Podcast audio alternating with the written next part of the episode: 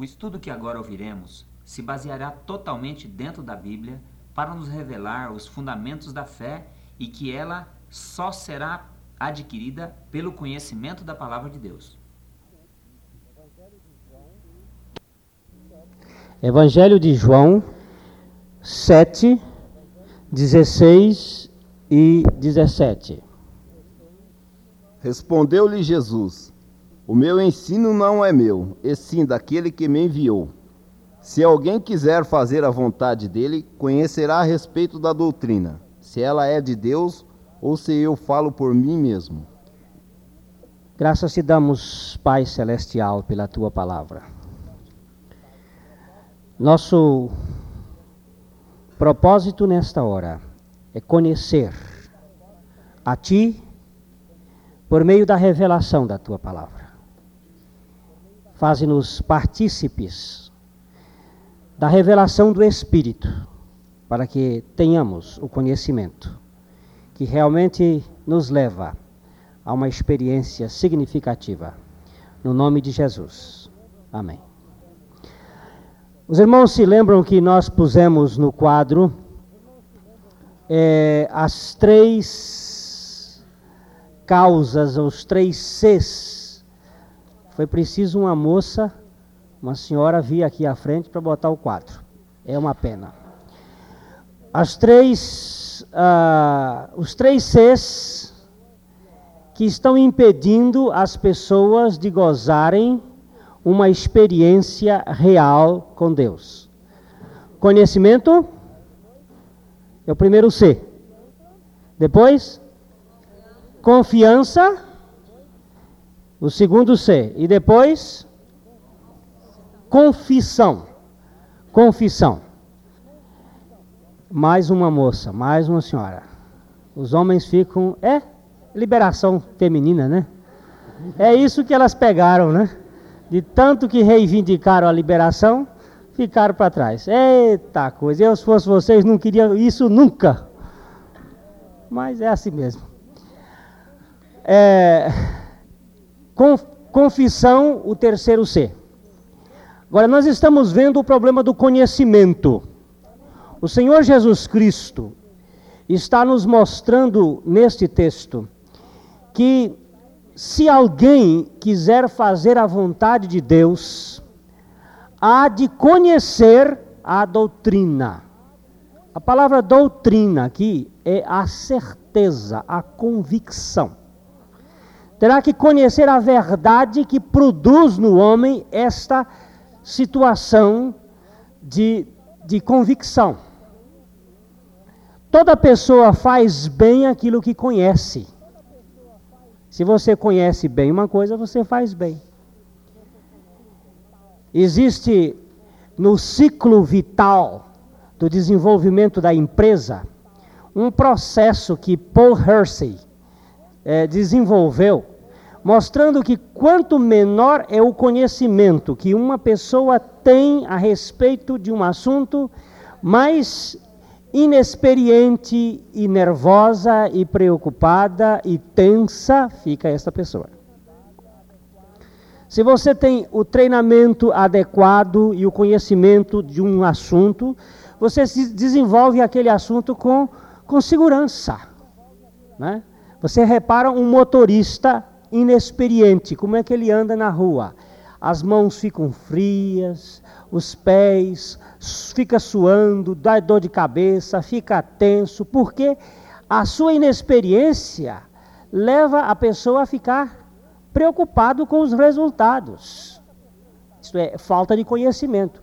Quando essa pessoa está habilitada, não pela habilidade apenas da carta, da carteira, porque tem muita gente que tem a carteira comprada, adquirida de alguma outra forma. Mas quando ela está habilitada pelo conhecimento, ela sabe apertar o pé no acelerador e tirar o pé da embreagem com classe, sabe frear, sabe ver os sinais de trânsito todos, porque, aliás, diga-se de passagem, os motoristas londrinenses não sabem disso, porque o número de acidentes é tão grande, né? Essas coisas não, não são aprendidas assim, só lendo, não. Tem que ser treinado. Quando a pessoa sabe, aí ela passa a dirigir tranquila. Porque o conhecimento a libertou do processo de medo, de tensão, de frustração. É o conhecimento. O Senhor Jesus está dizendo na palavra que é através deste conhecimento, ele disse, não é? Se alguém quiser fazer a vontade de Deus, há de conhecer se a doutrina é dele ou se eu falo por mim mesmo, ou se eu estou apenas apresentando uma coisa aí teórica. É o conhecimento. Há, portanto, uma necessidade muito grande de conhecer. De conhecer. Agora nós encontramos Jesus falando em João 8, 43, a respeito deste problema do conhecimento. Porque não entendeis a minha linguagem, por não poderdes ouvir a minha palavra. É. Por que, que a pessoa não entende a linguagem de Deus? A linguagem de Cristo? Porque perdeu a capacidade de ouvir. Ouvir. A palavra entendimento que está aí traduzida é um verbo conhecimento, é gnosco. Porque falta a capacidade das pessoas conhecer, porque falta a capacidade de ouvir. Vocês vão encontrar muito na Bíblia esta verdade dizendo assim: quem tem ouvidos para ouvir, ouça. Porque muitas vezes a pessoa tem ouvidos não para ouvir. Tem ouvidos lá, não sei nem para que que é. Não é? é às vezes essa, até a história daquele menino, não é? Que nasceu sem orelhas. O menino nasceu, não tinha orelhas. Aí a mãe, uma senhora, foi visitar a criança que nasceu sem orelhas. E, e quando ela foi, levava um garotinho, assim, de uns, uns 7, 8 anos, mas o menino era terrível. E ela disse: Meu filho, nós vamos visitar uma criança que nasceu sem orelhas, mas por favor, você fica sossegado lá, você não fica fazendo coisas, você não fica fazendo arte. O menino não tem orelhas, mas você não vai lá falar nada não, que a mãe vai ficar triste. E o menino chegou e foi logo correndo para o berço para ver a criança. E chegou, olhou a criança, a criança estava acordada, com os olhos arregalados, ele olhou para a criança, aí ficou assim, olhou para lá, para cá, e depois disse, benza a Deus, que olhos lindos tem esta criança. E todo mundo achou graça do menino ali. Daqui a pouco ele virou, virou, virou de novo e disse: Benza a Deus, que olhos lindos tem essa criança. Que Deus o conserve assim. E acharam engraçado. E pela terceira vez ele faz a mesma coisa. Aí a mãe disse: Mas meu filho, por que, que você tanto fala isso? Ele disse: Pudera, se ele tiver olhos doentes, como é que ele vai usar óculos? Né? Quem tem ouvidos para ouvir, ouça. Benza a Deus. Eu sei que há muita gente dentro da igreja que tem ouvidos, mas não ouve. A Bíblia fala muito disto. São ouvidos mocos, são ouvidos que estão fechados, são ouvidos que estão tapados, impedidos. É preciso que Deus faça uma circuncisão nos ouvidos. Que Deus abra os ouvidos para que a pessoa perceba as coisas que ele tem revelado. Há uma necessidade de conhecimento. E eu gostaria de falar aqui a respeito de dois conhecimentos. O Marcos vai nos dar esse estudo aí sobre técnicas de desenvolvimento da memória. E isto é importante que a pessoa possa se desenvolver com processos mnemônicos que ajudem a gra gravar melhor, a ter reter dados Dizem que a Margaret Thatcher, uma das causas do sucesso dela, é que ela é um mini computador. Ela tem uma capacidade de gravar. Um assessor diz para ela uma vez só uma coisa e ela grava e, e, dez anos depois ela diz quem foi que disse e que dia disse, que hora disse, como foi que disse e dá os dados. Uma mulher tem uma capacidade, mas nós temos essas capacidades. Mas o que nós precisamos reter é o conhecimento adequado que liberta. Porque acumular um conhecimento não é? um conhecimento apenas é, para, para nos dar a conhecer determinadas coisas, é preciso ter certos cuidados. Então, nós vamos andar um pouquinho a respeito desses dois tipos de conhecimento. Existe um conhecimento que é mesmo uma fonte de tentação. Há muita gente investindo a sua vida em conhecer, em ser é, autossuficiente pelo conhecimento. Há uma sede e uma, uma quase que compulsão no ser humano por conhecer. As escolas eh, se enchem de pessoas ambiciosas por ter um conhecimento cada vez maior das coisas, para que tenha o controle. Até se diz que o homem que conhece muito controla bem. É um, um fenômeno de conhecimento, queremos saber de tudo para poder ter é, o controle, o controle da, das coisas. Entretanto, é uma fonte de tentação determinados conhecimentos. Em Gênesis 3, 5 e 6, nós encontramos aí um princípio de tentação. Porque Deus sabe que no dia em que dele comerdes, se vos abrirão os olhos, e como Deus sereis conhecedores do bem e do mal. Vendo a mulher que a árvore era boa para se comer, agradável aos olhos, e a árvore desejável para dar entendimento, tomou-lhe do fruto e comeu. E deu também ao marido, e ele comeu. Engraçado que Satanás apresentou o conhecimento como uma fonte de tentação. Vocês serão conhecedores do bem e do mal. Vocês serão é, pessoas capazes de entender, de compreender. Vocês terão uma teomania, vocês terão uma, uma exaltação própria, vocês serão como Deus. É aquele princípio de Frederico Nietzsche, no Assim Falava Zaratustra. Como eu poderia admitir a existência de Deus se eu também não fosse Deus?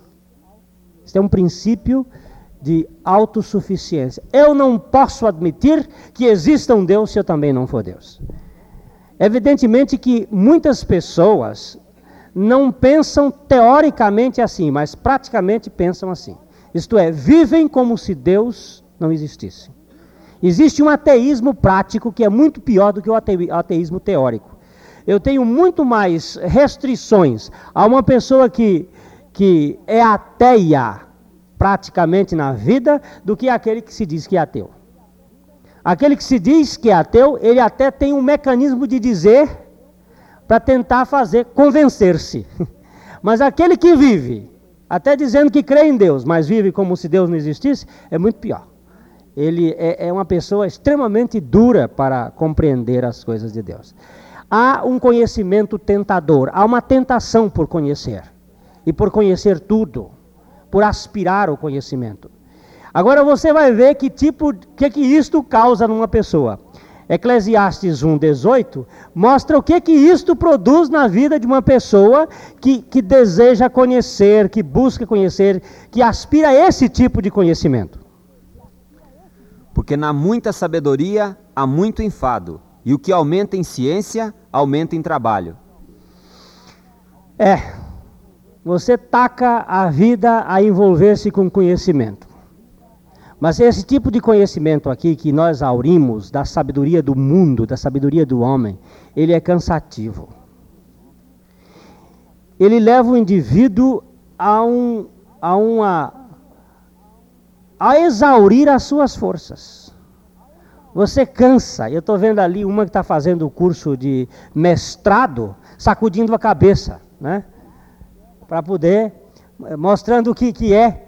Quando você está estudando, estudando, e exige, e o fosfato vai queimando, e a pessoa estuda, há um enfado, há um cansaço. Evidentemente que depois que você recebe o diploma, há aquela sensação de satisfação pessoal, mas cuidado com esse conhecimento que a Bíblia diz que produz enfado, produz canseira, produz exaustão. Você vê em Eclesiastes 12, 12, que a Bíblia mostra a verdadeira a, a, é, exaurição do homem, fica exaurido, fica cansado, pelo empenho que a pessoa faz neste processo de conhecimento. Demais, filho meu, atenta. Não há limite para fazer livros e o muito estudar é enfado da carne. Arredanado, né? É enfado da carne. Não há limite. Você conhece, quanto mais conhece, você não bota, não tem prateleira na cabeça. A cabeça não ocupa, o conhecimento não ocupa espaço. Mas uma coisa ele faz. Ele cansa e leva a pessoa muitas vezes, sabe para onde? Para a presunção, para o orgulho, não é? Para uma atitude de prepotência. O sujeito que conhece muito, ele despreza o, o ignorante, esse tipo de conhecimento, ele despreza, ele fica inchado, cria soberbia, ele se põe na posição: eu sou o tal, eu sou o doutor, você é o Helis, você é o rabutalho. Não, eu tenho conhecimento, eu cursei a universidade. Eu fui para a pós-graduação, eu sou doutor, e afinal de contas, tire o chapéu para mim. Aquilo incha, o sujeito fica todo, não é? Ele fica inchado. Olha o que a Bíblia nos mostra em 1 Coríntios 8:1. O que que acontece com esta ciência, com este conhecimento? Este, o que que este conhecimento provoca? Ora, no tocante às coisas sacrificadas aos ídolos, Sabemos que todos temos ciência. A ciência incha, mas o amor edifica. É, tem muita gente que tem ciência, que tem conhecimento, mas o conhecimento incha. Ele provoca uma situação de autossuficiência, de exuberância pessoal. Todo indivíduo que se investe neste conhecimento do mundo. Vamos usar essa expressão. Este conhecimento das coisas, ele pode se tornar uma pessoa extremamente orgulhosa. Eu não sou contra o conhecimento, não estou pregando contra o conhecimento. Estamos falando que ele tem uma posição de enfado, de exaustão, de orgulho e de tentação. Ele pode provocar no indivíduo uma situação falsa Evidentemente que se a pessoa tiver o conhecimento real, o conhecimento de Deus, ele pode até ter este outro conhecimento acessório, mas este outro conhecimento não lhe vai causar uma atitude de autossuficiência, de arrogância, de orgulho, porque ele vai colocar isto aí como esterco, como disse Paulo. Considerei todas as coisas como refúgio por causa da sublimidade do conhecimento de Cristo Jesus. Aí sim, estas coisas vão serem colocadas no lugar no lugar secundário. Dr. Carl Menninger, que é considerado um dos papas da, psi, da psicanálise lá nos Estados Unidos, Dr. Menninger, ele, ele tem um hospital que é considerado um dos melhores hospitais psiquiátricos do mundo, com maior índice de resultados em Topeka. Este homem, ele é um conhecedor profundo da medicina e das técnicas da medicina, do campo da, da psicoterapia. Ele vai lá e aplica este conhecimento em cima de um paciente e tal, mas ele disse o seguinte: chega um momento que esses conhecimentos não valem. Então eu tenho que abstraí-los, colocá-los de lado e partir para o velho conhecimento da verdade da palavra de Deus. E chegar lá aplicar a verdade do conhecimento que resolve a revelação. Ele tem um método chamado log, é, HP terapia. A terapia do amor. A terapia divina aplicada às pessoas e as pessoas são curadas pela revelação do conhecimento da palavra de Deus. Quer dizer, não vamos dizer que esse conhecimento das coisas científicas, filosóficas, não tem algum significado, mas não é este o conhecimento que vale. Há um outro conhecimento.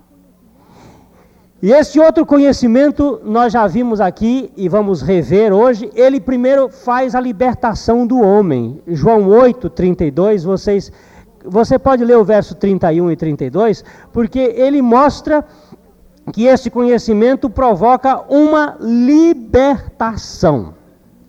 Disse, pois, Jesus aos judeus que, que haviam crido nele: Se vós permanecerdes na minha palavra, sois verdadeiramente meus discípulos, e conhecereis a verdade, e a verdade vos libertará. Prestou atenção que existe um conhecimento libertador? Não é um, conhecimento enfadonho não é um conhecimento opressor, é o conhecimento que liberta. Se vós permanecerdes na minha palavra, verdadeiramente sereis meus discípulos, e conhecereis a verdade, e a verdade vos libertará.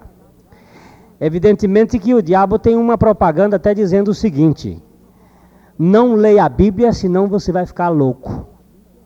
Há muita gente que escuta isso por aí. Quem lê muito a Bíblia fica doido. Não lê muito a Bíblia. Isso foi criado na Idade Média, esta ideia. E ela foi pregada e tem sido pregada até hoje. Quem lê muito a Bíblia fica louco. É o contrário. É louco quem não lê. Viu? Aquele que lê é liberto porque vem o conhecimento da verdade. Pelo conhecimento, a libertação pelo conhecimento ao poder divino de permitir ao homem ser livre do seu cativeiro.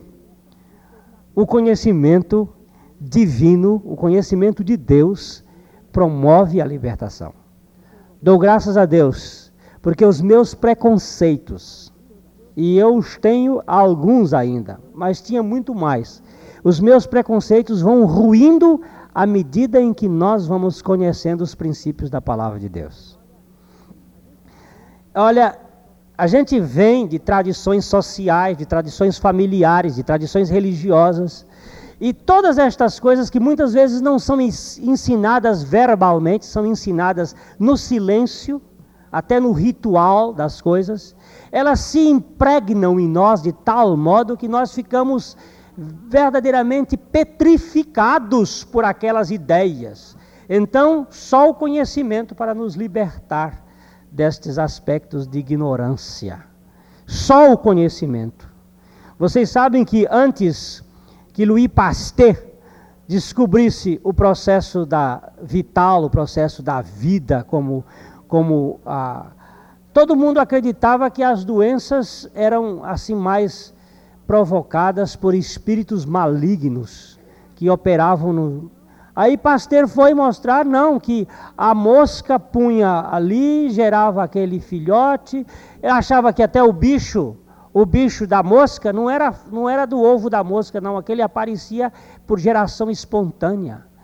Existe até uma, uma tese de Paracelsus de que um rato apareceria dentro de um purão se você pusesse uma camisa suja, um pouco de água e semente de girassol, durante 21 dias trancado dentro daquele ambiente, apareceria um rato por geração espontânea. Isto era uma tese apresentada lá nos antigamente. Quando nós viemos tomar o conhecimento desses fatos, a gente ri, acha graça, porque era uma pura ignorância. A falta do conhecimento de Deus e da Sua palavra gera as pessoas a terem tantos preconceitos. Você sabe que até algum tempo atrás eu não podia ver um chinelo emborcado. Porque eu tinha a ideia que me passaram é que o chinelo emborcado, se fosse o direito era a mãe, se fosse o esquerdo era o pai. Não sei por que puseram o pai da esquerda, né? Mas é mania de botar homem do lado esquerdo. Ali um ia morrer. É aquela história da escada, de passar por baixo da escada. As pessoas acreditam nesses preconceitos, essas bobagens. Ver gato preto. E, e, isso fica cristalizado na mente das pessoas. Evidentemente que há outras coisas muito mais. Né? É, é, nós, nós conhecemos a história de um, de um senhor lá em Campos que ele não comia sem olhar o fundo do prato. Então ele ficava esperando todo mundo distrair a atenção, ele olhava e botava o prato. Né? Ele tinha, ele para comer, era uma mania, foi cristalizado um preconceito, uma bobagem, que aquilo formou-se nele, de tal, de tal modo que era inseparável da sua personalidade. E você deve ter lá os seus, os seus tiques, os seus cacuetes, as suas bobagens. Eu tinha um colega que ele entra, ao entrar numa casa, ele tinha que fazer assim, batia três vezes no pai e três vezes em cima, tuque, tuque, tuque. Maníaco, né? Ele precisava conhecer a palavra de Deus para ela libertá-lo desse processo neurótico que estava, havia provocado nas pessoas. Há pessoas com cada mania. Agora, se nós conhecermos a verdade da palavra de Deus, essa verdade, ela remove, ela retira de nós, que nós vamos ver que tudo isto são idiotices. O melhor processo terapêutico de, de uma pessoa é o conhecimento é o conhecimento e o conhecimento da verdade. A verdade em Jesus, por exemplo, liberta o homem dele mesmo, porque ele sabe que em Cristo ele foi crucificado, e em Cristo o velho homem dele foi para o Beleléu. Agora sim há possibilidade de haver libertação. A Bíblia é muito enfática que o conhecimento é a vida eterna. Vida eterna é conhecer. Nós encontramos em João 17, 3, o fato de que é conhecendo a Deus que nós gozamos da experiência de vida eterna. E a vida eterna é esta: que te conheçam a ti só, por único Deus verdadeiro, e a Jesus Cristo, a quem enviaste. O que é vida eterna? Vida eterna é conhecimento. Vida eterna é real experiência do conhecimento com Deus. Você precisa ver. No momento em que você começa a conhecer, você entrou num processo eterno. Você entrou num caminho que não tem mais retorno. Vida eterna é que te conheçam. E conheçam. E conheçam. Nós vamos passar a eternidade sem fim fazendo o quê? Conhecendo. Paulo diz assim: em parte agora conhecemos e em parte profetizamos. Mas quando acabar o que é em parte, então nós vamos partir para o que é perfeito. Mas você pensa que você vai chegar ao conhecimento pleno de Deus? A eternidade é curta para conhecer o absoluto. Tem coisa para conhecer. Deus é in, ininvestigável, impescrutável. Você não pode perscrutar Deus. Você não pode conhecer Deus na sua dimensão maior. Por isso a eternidade é conhecer e conhecer e conhecer e conhecer. Mas é um conhecimento. Sabe o que, como é que esse conhecimento? É um conhecimento alegre. É um conhecimento distraído. É um conhecimento assim tranquilo, não tenso, que o outro é tenso. Você tem que prestar contas o professor no final tem prova, tem as pessoas ambicionam saber se nós conhecemos ou não. E não esse conhecimento, ele promove em nós uma coisa, é fonte de exultação, de alegria. Jeremias 9, 23 e 24, ele mostra, a Bíblia mostra que este conhecimento de Deus é, promove em nós exultação, alegria. Se você ainda não goza da alegria de conhecer a Deus, você não tem absolutamente nada. Assim diz o Senhor: Não se glorie o sábio na sua sabedoria, nem o forte na sua força, nem o rico nas suas riquezas. Mas o que se gloriar, glorie-se nisto, em me conhecer e saber que eu sou o Senhor, e faço misericórdia, juízo e justiça na terra, porque dessas coisas me agrado, diz o Senhor. Ninguém deve se gloriar, se exaltar em ser rico, em ser poderoso, em ser famoso, em ser dono disso, daquilo.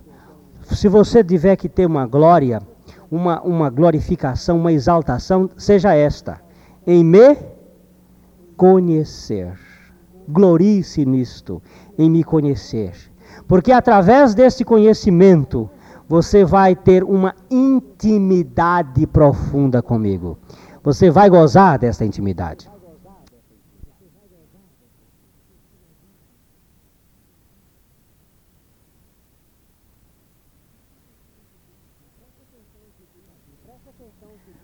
Preste atenção no que diz a Bíblia em Oséias 6:3. O que que a palavra de Deus nos revela nesse texto de Oséias a respeito da intimidade do conhecimento? Conheçamos e prossigamos em conhecer ao Senhor. Como a alva será a sua saída, e ele a nós virá como a chuva, como a chuva serôdia, que rega a terra. Você sabe como é que se conhece uma, uma pessoa? Sabe como é? É convivendo com ela, é andando com ela. É por isso que namoro, eu namorei tantos anos e, e, e depois de tantos anos eu me iludi. Casei com ela, casei com ele pensando que era uma coisa. É que você não conviveu com ele. Precisava conviver, precisa comer sal juntos, precisa tomar banho junto, precisa coçar as costas do outro junto. Aí você vai descobrindo. Quando começa a andar junto é que a gente descobre.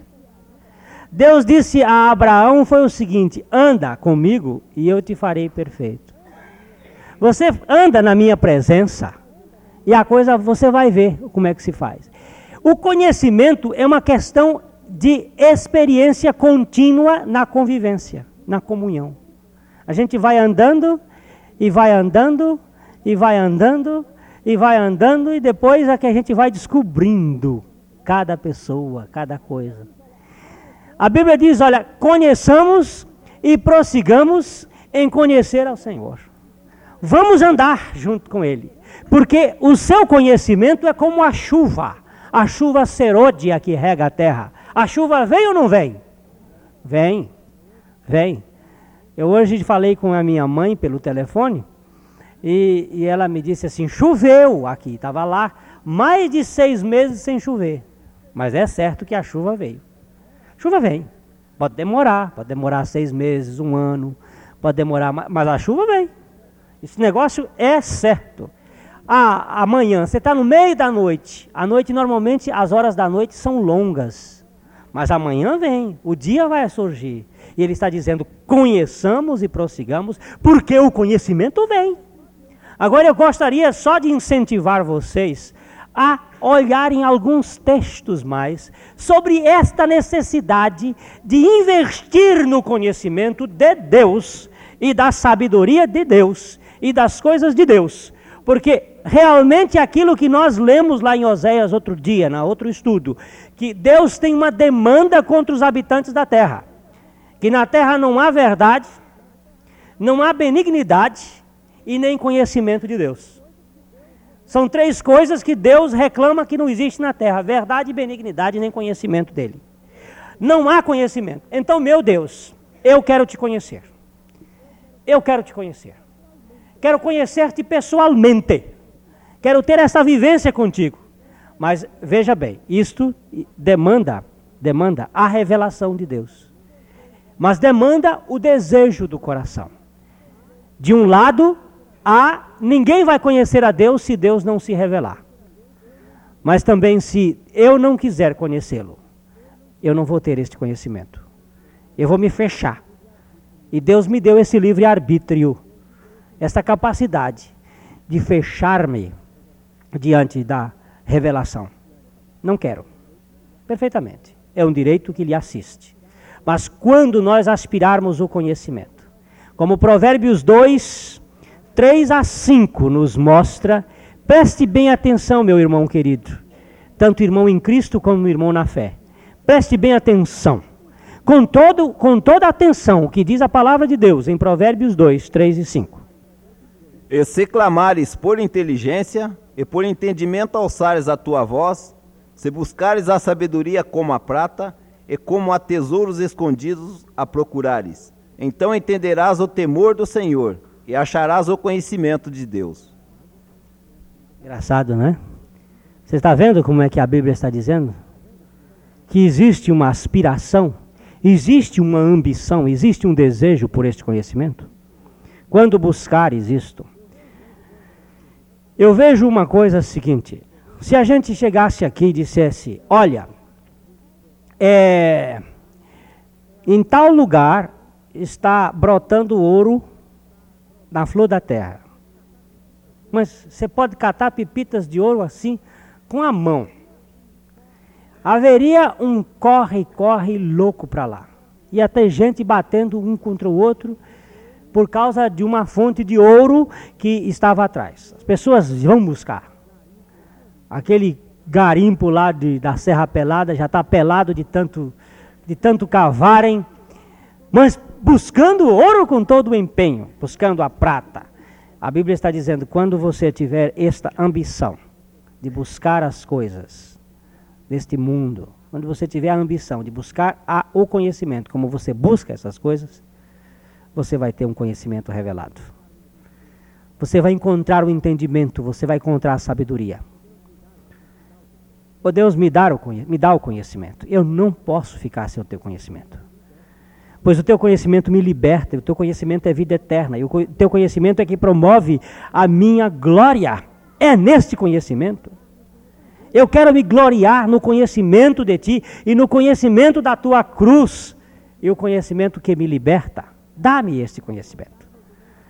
Vamos voltar, meus irmãos, a tocar nesse aspecto que está. A igreja tem sofrido o raquitismo da ausência do conhecimento de Deus. Nós até conhecemos o mecanismo como funciona a igreja, mas o conhecimento pessoal de Deus está faltando.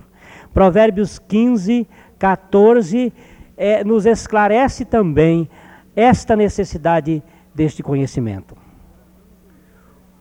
O coração entendido buscará o conhecimento, mas a boca dos tolos se apacenta de burrice. Arredanado, né? É pesado, não é? É, mas é verdade.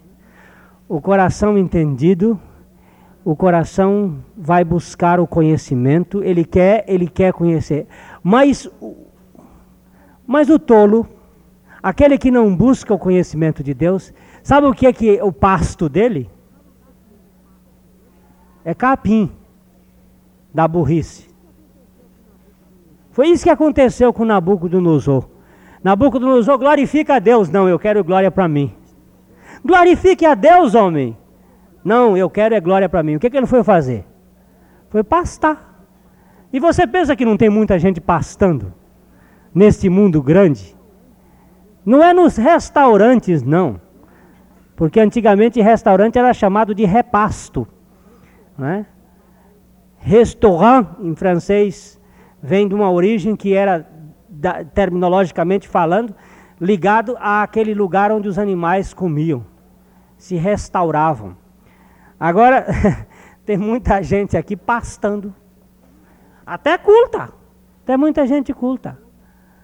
Mas não fui eu que chamei assim, não, viu?